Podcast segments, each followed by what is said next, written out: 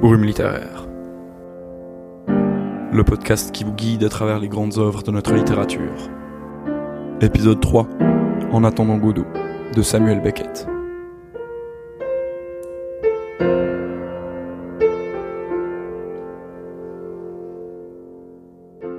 Quand on parle de cette pièce, on se contente souvent de dire ironiquement C'est l'histoire de deux hommes qui attendent Godot, mais il ne vient jamais. On ne comprend pas tout, c'est normal, c'est de l'absurde. Bien que ça ne soit pas totalement faux, il y a bien plus que cela dans cette œuvre. Et c'est ce que nous explorerons dans cet épisode. Il est difficile de faire un résumé d'En attendant Godot, alors contentons-nous de lister exhaustivement tout ce qui s'y déroule. Seul décor, route de campagne avec arbre. Estragon, qui tente d'enlever sa chaussure, est rejoint par Vladimir. Il parle. Mais il n'y a aucune action. Leur raison d'être? Ils attendent Godot. Pourquoi? On l'ignore tous, même eux. Ils sont rejoints par un autre couple, Pozzo et Lucky. Le premier est le maître du second, pour une raison qu'on ignore. Ils partent après leur interaction avec Vladimir et Estragon. Un garçon vient prévenir les deux hommes que Godot ne viendra pas ce jour-là, mais le lendemain. Peut-être. Ils hésitent à se donner la mort, à partir, mais le premier acte se ferme sur leur immobilité. Rideau. La deuxième partie s'ouvre sur le même décor, mais l'arbre porte maintenant quelques feuilles. L'action recommence comme au premier acte. Tous les personnages, excepté Vladimir, semblent avoir oublié tout ce qui s'est passé dans l'acte précédent. Ils sont à nouveau rejoints par Pozzo et Lucky, qui repartent après leur interaction. Le garçon revient et prévient que Godot ne viendra pas ce jour-là. La pièce se termine sur une nouvelle immobilité des personnages. Vous l'aurez compris, c'est une pièce particulière, pleine d'absurdes, de distorsions temporelles et spatiales.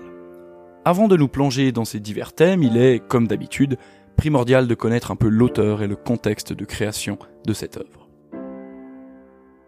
Samuel Beckett est un écrivain d'origine irlandaise, né le 13 avril 1906 et décédé le 22 décembre 1989. Celui-ci écrit en anglais et en français. Il a fait ses études à Dublin avant de venir enseigner à Paris. Pendant la Seconde Guerre mondiale, il a rejoint la résistance française et s'y est battu jusqu'à la fin de la guerre.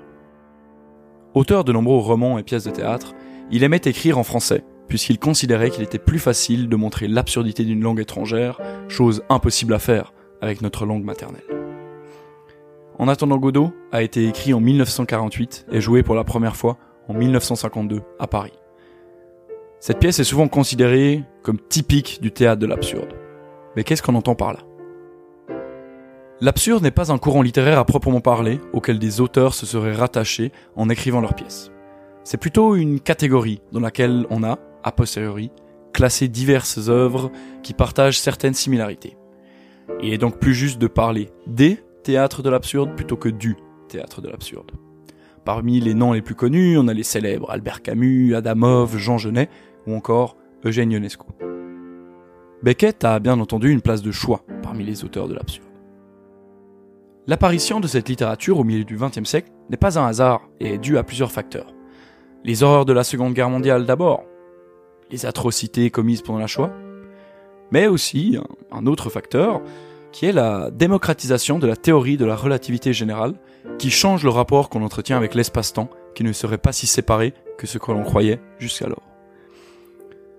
Tous ces événements ont poussé à de nouvelles créations littéraires, des réinterprétations du monde et de notre place sur cette terre.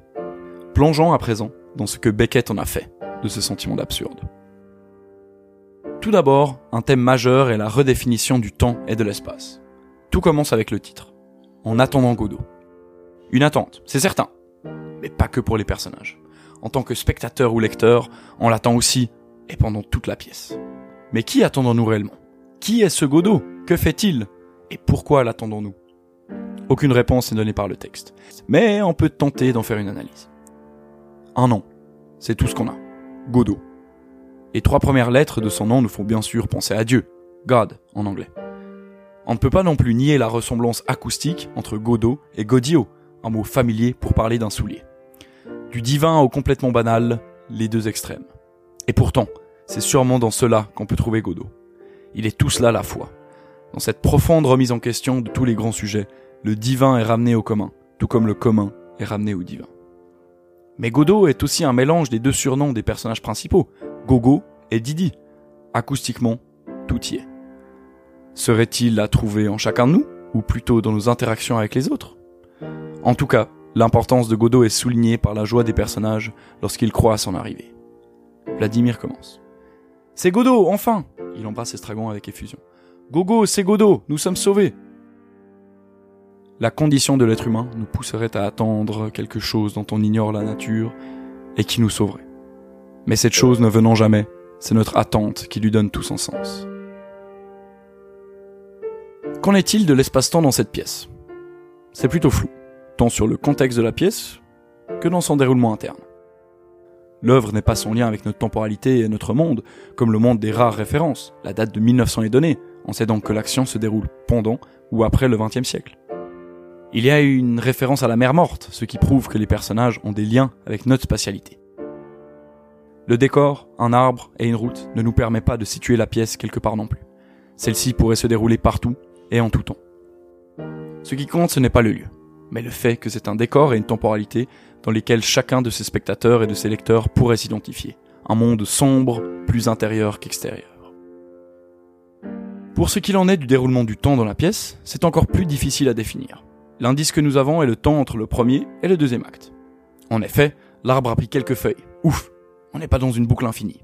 Et pourtant, les personnages semblent tous avoir perdu la mémoire. Tous, sauf Vladimir. Je te dis qu'il y a du nouveau ici depuis hier. Tout sointe. Regarde-moi l'arbre. On ne descend pas deux fois dans le même pu. L'arbre, je te dis, regarde-le. Il n'était pas là hier Mais si, tu ne te rappelles pas Il s'en est fallu d'un cheveu qu'on ne s'y soit pendu. Oui, c'est juste, qu'on ne s'y soit pendu. Mais tu n'as pas voulu. Tu ne te rappelles pas? Tu l'as rêvé. Est-ce possible que tu aies oublié déjà? Je suis comme ça. Ou j'oublie tout de suite, ou je n'oublie jamais. Et Pozzo et Lucky, tu as oublié aussi? Pozzo et Lucky il a tout oublié. Un peu plus loin d'ailleurs, Estragon commence. Et tu dis que c'était hier tout ça. Mais oui, voyons. Et à cet endroit. Mais bien sûr, tu ne reconnais pas? Reconnais? Qu'est-ce qu'il y a à reconnaître? J'ai tiré ma roulure de vie au milieu des sables, et tu veux que j'y vois des nuances? Regarde-moi cette saloperie, je n'en ai jamais bougé. Beaucoup d'informations ici. Pas facile de tout comprendre. Les mots de Vladimir nous font comprendre que les actions du premier acte datent de la veille. Les propos d'Estragon, eux, nous font douter. Sa dernière réplique est cruciale quant à la signification du lieu dans lequel se déroule la pièce. C'est partout et nulle part. Le lieu est bien plus allégorique que réel. Il ne faut pas chercher à le situer. Le temps et l'espace sont des lieux indéfinissables qui représentent bien plus la vie dans son entièreté, un espace et un temps infini dans lequel les personnages, tout comme les spectateurs, sont condamnés à errer. Ou plutôt, à attendre, éternellement. Pourquoi aussi le public? Tout simplement car il est intégré à la pièce par la distance que les personnages eux-mêmes en prennent, grâce à un procédé qu'on nomme la métathéâtralité. La métathéâtralité signifie que les personnages sont conscients qu'ils sont dans une pièce de théâtre. À plusieurs reprises, ils font des remarques sur leur rôle dans la pièce. Quel est notre rôle là-dedans? Notre rôle Prends ton temps. Notre rôle Celui du suppliant À ce point-là Monsieur a des exigences à faire valoir Et plus loin, Pozzo dit Remarquez que j'aurais pu être à sa place et lui à la mienne si le hasard ne s'y était pas opposé. À chacun son dû. Cette idée de hasard pourrait faire référence au choix des acteurs pour les divers rôles. Comme vous pouvez vous l'imaginer, l'interprétation de ces citations peut aller plus loin. En plus de la métathéâtralité de ces remarques, on peut les lire sous l'angle métaphysique. Quel est notre rôle sur cette terre? Nos places auraient pu être inversées si le hasard ne s'y était pas opposé. Ne sommes-nous pas tous victimes de notre condition? Condamnés à vivre notre vie selon les modalités qui nous ont été imposées? Par qui? Personne ne le sait réellement. Pozzo, lui, l'appelle le hasard. Les personnages sont condamnés à vivre dans l'attente, dans une pièce de théâtre qui est destinée à être jouée et rejouée infiniment. Ça ne s'arrête jamais. La fermeture du rideau ne signifie que la fin d'une représentation. Mais la pièce, tout comme la vie d'ailleurs, continuera d'exister indépendamment de nous. La pièce trouvera des nouveaux acteurs, des nouvelles interprétations, mais elle restera toujours fondamentalement similaire. C'est tout cela que nous présente Samuel Beckett dans cette immense œuvre, une interrogation fondamentale de notre condition, de notre rôle dans cette pièce qu'est la vie. Le reste nous est laissé ouvert. C'est à nous que revient la tâche de trouver une solution, non pas pour sortir de l'absurde de la vie, mais pour pouvoir vivre en harmonie avec cet absurde effrayant.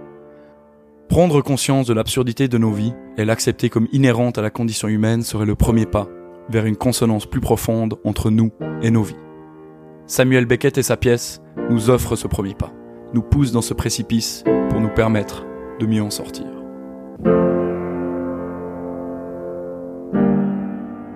Merci d'avoir écouté Brume Littéraire, le podcast qui vous guide à travers les grandes œuvres de notre littérature.